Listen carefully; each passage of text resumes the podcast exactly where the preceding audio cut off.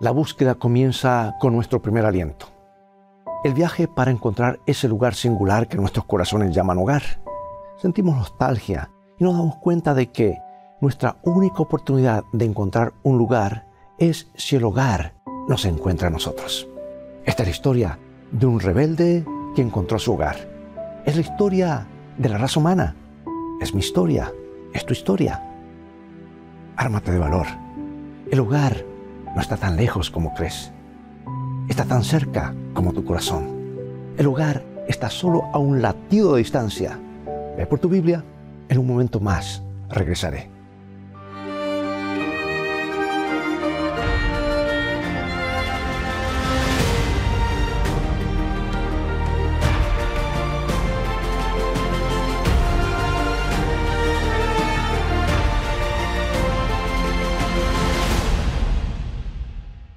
Hemos visto imágenes de países azotados por bombas, destrozados por conflictos, familias desplazadas por facciones de guerra. La batalla soviética contra Chechnya por Grozny dejó la ciudad en ruinas. Miles de personas quedaron atrapadas en sótanos helados durante meses sin comida ni agua. Muchas mujeres perdieron a sus maridos en la guerra. Estuvieron tratando desesperadamente de mantener a sus familias buscando nuevos hogares. Miles de personas de etnia albanesa huyeron de sus hogares como resultado de la limpieza étnica en Kosovo. Los niños pequeños fueron enviados en camiones a otras provincias de Albania en búsqueda de esperanza y un nuevo hogar. Miles de ruandeses desplazados lucharon para sobrevivir en campos de refugiados con la esperanza de encontrar algún día un hogar. Los campos de refugiados, las masacres en Ucrania. Podríamos pasar el resto de nuestro tiempo juntos viendo imágenes en movimiento de personas exiliadas de sus hogares, miles y millones de refugiados en un mundo endurecido que lucha por sobrevivir. Esposos arrancados de sus esposas, hijos arrancados de sus padres, la vida cambiada para siempre debido a la guerra, el odio y los disturbios civiles. Es la historia de la raza humana de principio a fin. Ahora, ¿dónde comenzó esta saga? Comenzó con Adán y Eva en el jardín del Edén. Sus mentes frías por la incredulidad, sus corazones ardiendo por la rebelión. Ellos pecaron deliberadamente contra Dios al llamarlo mentiroso y cortaron su relación con Dios. Eligieron el mal sobre la justicia, eligieron la oscuridad sobre la luz, eligieron la mentira sobre la verdad. La Biblia describe esta experiencia en Génesis 3, 22 al 24. Y dijo Jehová Dios, y aquel hombre es como uno de nosotros, sabiendo el bien y el mal. Ahora pues, que no alargue su mano y tome también del árbol de la vida, y coma y viva para siempre. Y lo sacó Jehová del huerto de Edén, para que labrase la tierra de que fue tomado. Echó pues fuera al hombre, y puso al oriente del huerto del Edén querubines, y una espada encendida que se revolvía por todos lados para guardar el camino del árbol de la vida. Adán y Eva fueron desalojados de su hogar porque aceptaron el engaño de la serpiente. Transfirieron su lealtad de Dios a Él. Cortaron su conexión con la única fuente de vida, con la única fuente de seguridad y felicidad. Hemos visto la naturaleza abominable del pecado, su espantosa intención de arruinar, mutilar y destruir todo lo que es noble y bueno. El sufrimiento, la tristeza y la muerte son sus características distintivas. Y Dios, por el bien de la vida de este mundo y del universo, por el bien de eh, tuyo y el mío, no permitirá que el mal tuviera acceso al árbol de la vida y por lo tanto que la vida en pecado continuara para siempre. Dios es un Padre amoroso y quiso protegernos del gobierno tiránico de la maldad. Él quería que viviríamos libres del dominio del pecado. Quería restaurar nuestra relación con Él a su estado original. Él quería que volviéramos a casa, al corazón de Dios. Y comenzó el mayor movimiento de reubicación de refugiados en la historia cósmica. La humanidad desplazada a la fuerza del Edén por el pecado y la rebelión, destinada a vagar por el desierto de este planeta endurecido, luchando por sobrevivir, buscando esperanza y una tierra mejor. La tierra se convirtió en un puesto de avanzada rebelde no importa si una persona es rica o pobre. no importa de qué nacionalidad sean, todo el mundo es un refugiado. La Biblia dice esto acerca de Abraham, ese pilar de la fe en el Antiguo Testamento. Se encuentra también en el Nuevo, registrado como uno de los padres o héroes de la fe. Hebreos 11. Por la fe habitó como extranjero en la tierra prometida, como en tierra ajena, morando en tiendas con Isaac y Jacob, coherederos de la misma promesa, porque esperaba la ciudad que tiene fundamentos, cuyo arquitecto y constructor es Dios. Abraham no solo esperó esa ciudad, sino que anhelaba vivir en esa ciudad que Dios mismo diseñó y construyó. La búsqueda del hogar es una saga irregular que ha abarcado generaciones. El alma humana fue diseñada para vivir en un mundo perfecto, en una relación perfecta con Dios. Este mundo, amados, no es nuestro hogar permanente. La plaga del pecado ha dañado a todos los continentes, esparcido enfermedades a través de todas las naciones y ha desatado el sufrimiento sobre todos los pueblos.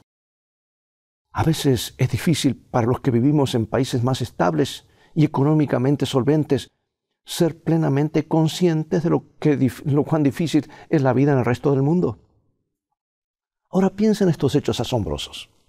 Solo el 5% de la población mundial vive en esta clase de países. Así que la vida del 95% restante de personas eh, en todo el mundo vive de una forma eh, precaria. Casi 3 mil millones de personas no tienen electricidad.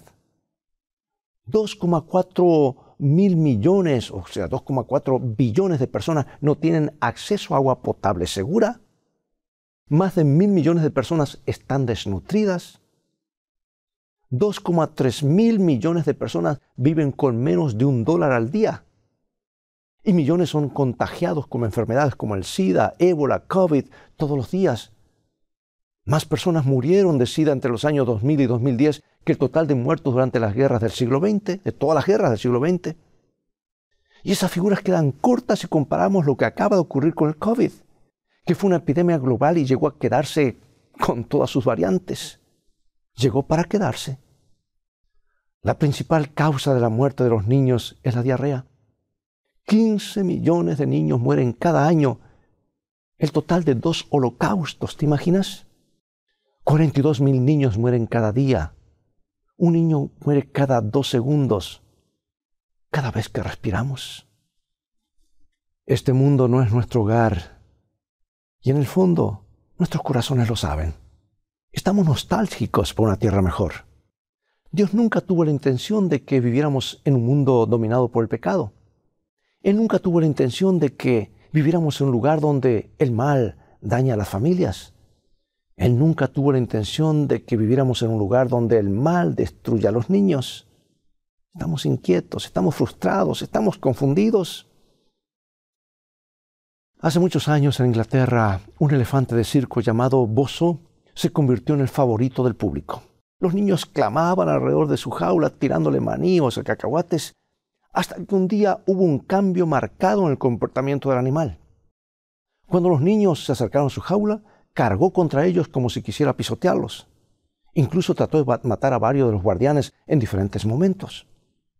Lamentablemente, se tomó la decisión de destruir al elefante. El codicioso dueño del circo, un hombre tosco y de ética sospechosa, decidió abrir al público la ejecución del animal. Vendió boletos para recuperar los costos de perder una propiedad tan valiosa. Llegó el día espantoso y la gigantesca carpa del circo se llenó de curiosos. Bozo estaba en una jaula en el ring central. Un pelotón de fusilamiento estaba listo con rifles de alto poder. El gerente estaba cerca de la jaula y estaba a punto de dar la señal cuando un hombre bajo con un sombrero ah, algo marrón emergió de la multitud. No hay necesidad de esto, le dijo al hombre, eh, al gerente. El gerente se puso a la defensiva. Es un elefante malo y debe morir antes de matar a alguien. Estás equivocado, dijo el hombre. Dame dos minutos a solas en la jaula con él, continuó, y te probaré lo equivocado que estás. El gerente lo miró asombrado. ¿Te van a matar? dijo. No lo creo, dijo el hombre. Y luego preguntó, ¿tengo su permiso? El gerente no estaba dispuesto a dejar pasar este espectáculo dramático. Incluso si el extraño muriera, la publicidad por sí sola le daría una buena ganancia. Está bien, dijo, pero primero debes firmar un comunicado absolviendo al circo de toda responsabilidad. Así que el hombre firmó el papel y entró en la jaula, con la puerta cerrada con llave. El elefante miró al extraño, echó hacia atrás su trompa y dejó escapar un, rugido aterrador. Luego bajó la cabeza y se preparó para cargar, para atacar. El hombre se quedó quieto, sonrió y comenzó a hablarle al inquieto animal. La audiencia estaba callada, muda. Estaba tan callada que los que estaban más cerca de la jaula lo escucharon hablar, pero nunca pudieron entender sus palabras. El hombre siguió hablando. Lentamente el elefante levantó la cabeza. La multitud escuchó un grito lastimero del elefante mientras movía su enorme cabeza suavemente de un lado a otro. Sonriendo, el hombre caminó confiado hacia el animal y comenzó a acariciar su larga trompa. Toda agresión había desaparecido del elefante. Se hizo amigo y enrolló su trompa alrededor de la cintura del hombre. Caminaron alrededor del ring juntos, hombre y bestia, y el público atónito victorió y aplaudió. Finalmente el hombre se despidió del animal y salió de la jaula. Él estará bien ahora, le dijo el gerente. Ya verá. Es un elefante indio, ¿sabe?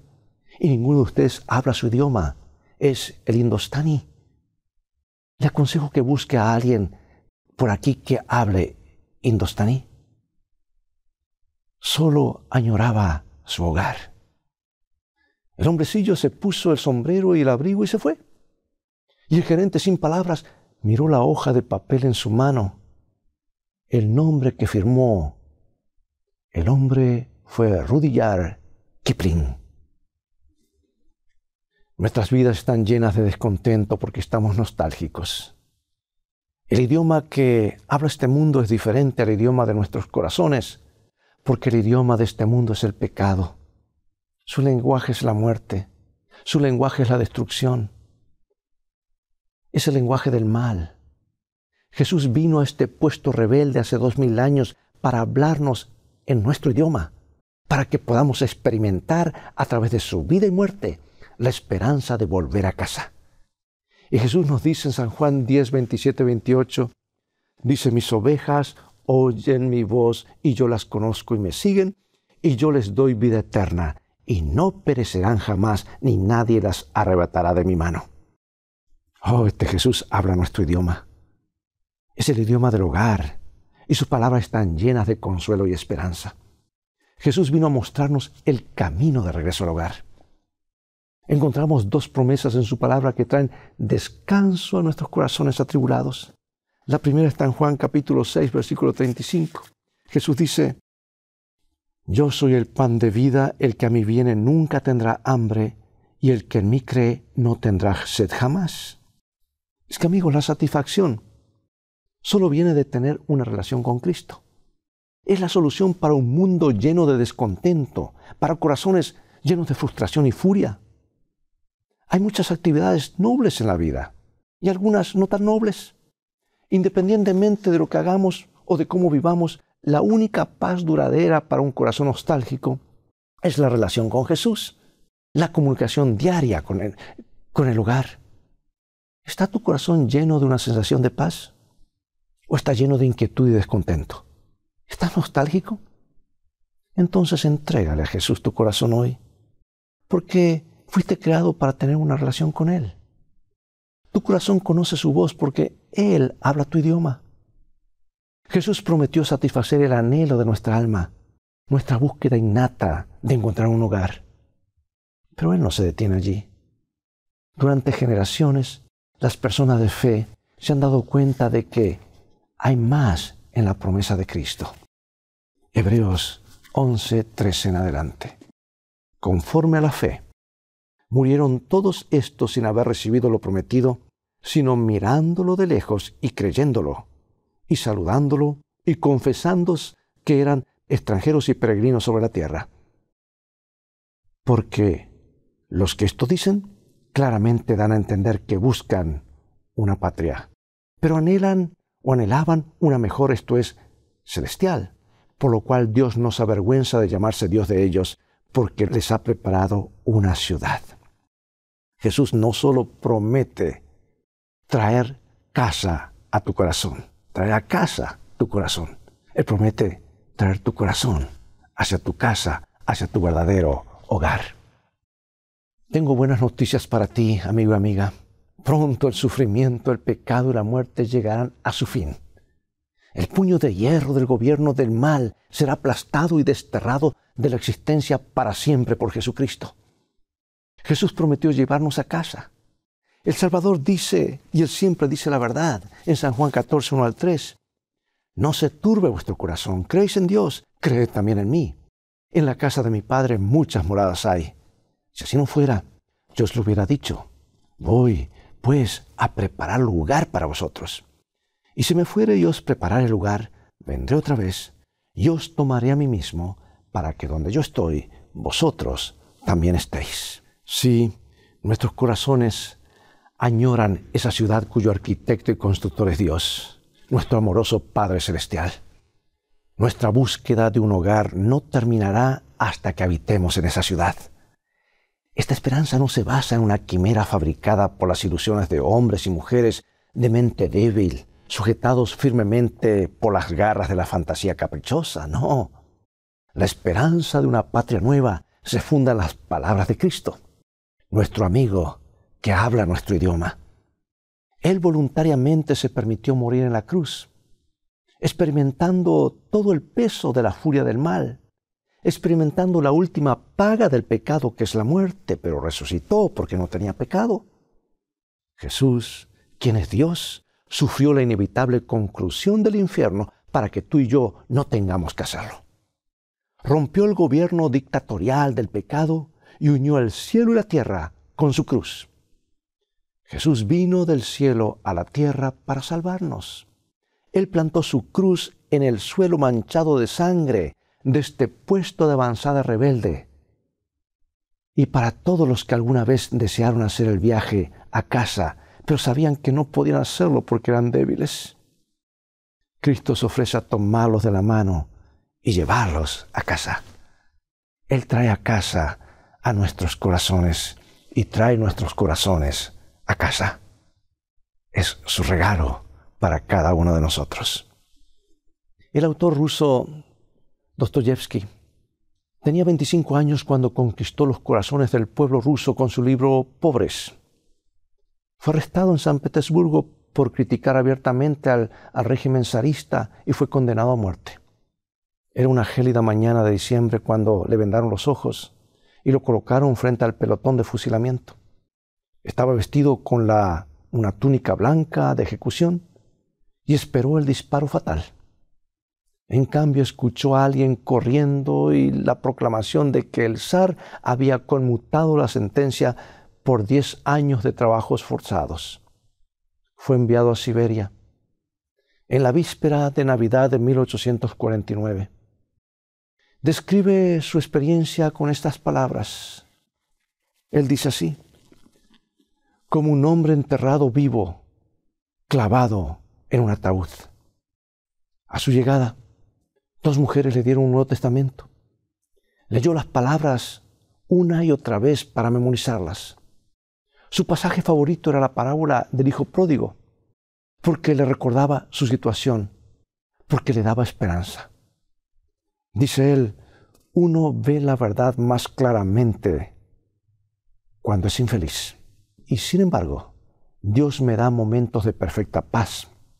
En esos momentos amo y creo que soy amado Creo que no hay nada más hermoso, más profundo, más compasivo, más perfecto que el Salvador.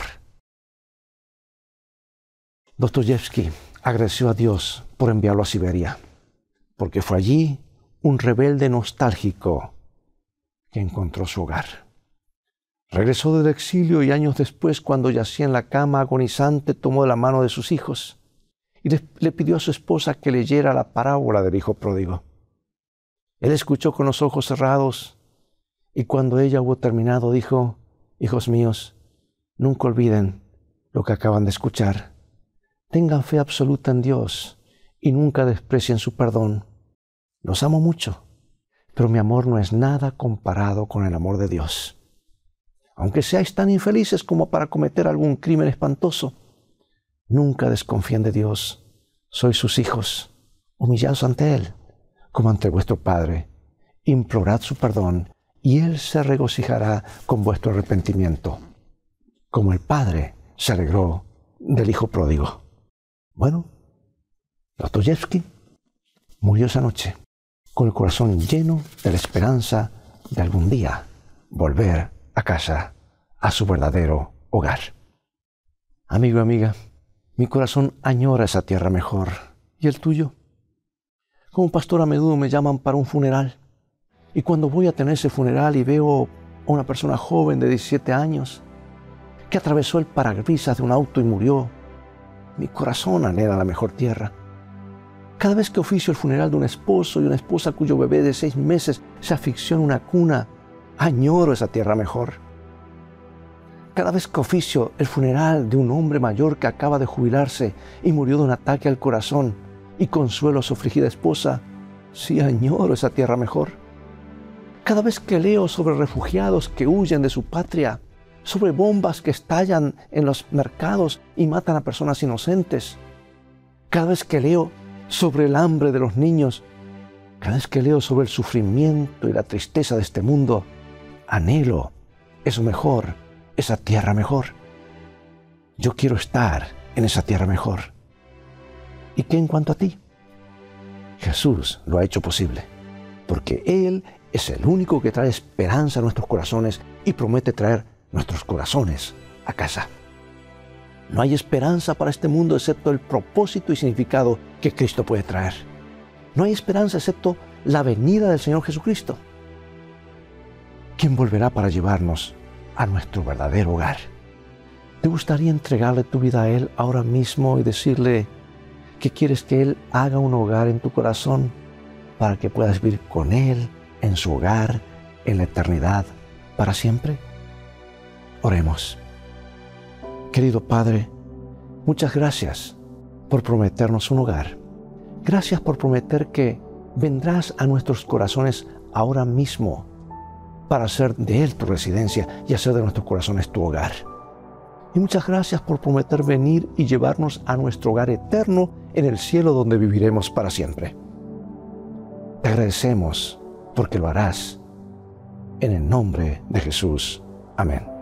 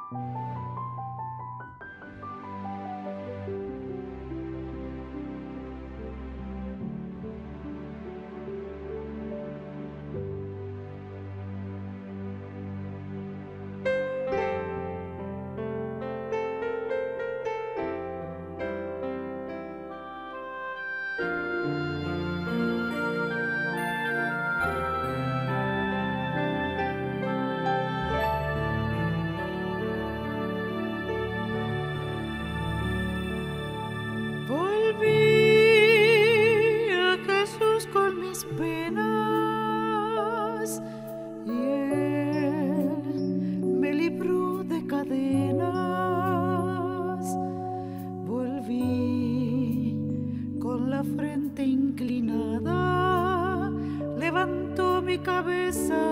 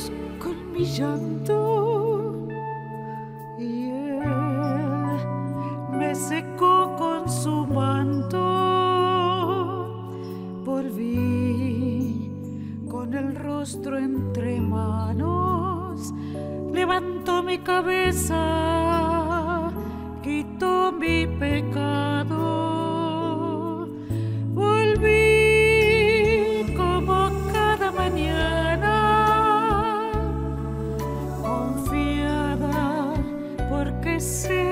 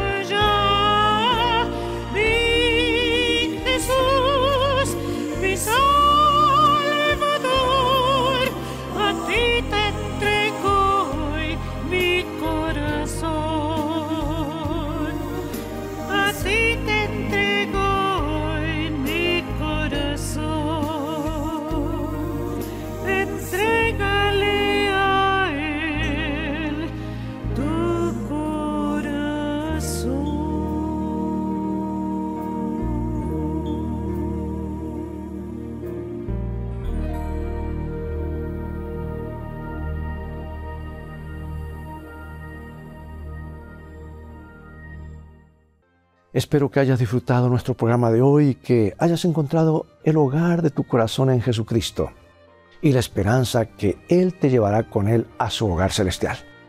Será hasta el próximo programa y recuerda, escrito está, no solo de pan vivirá el hombre, sino toda palabra que sale de la boca de Dios.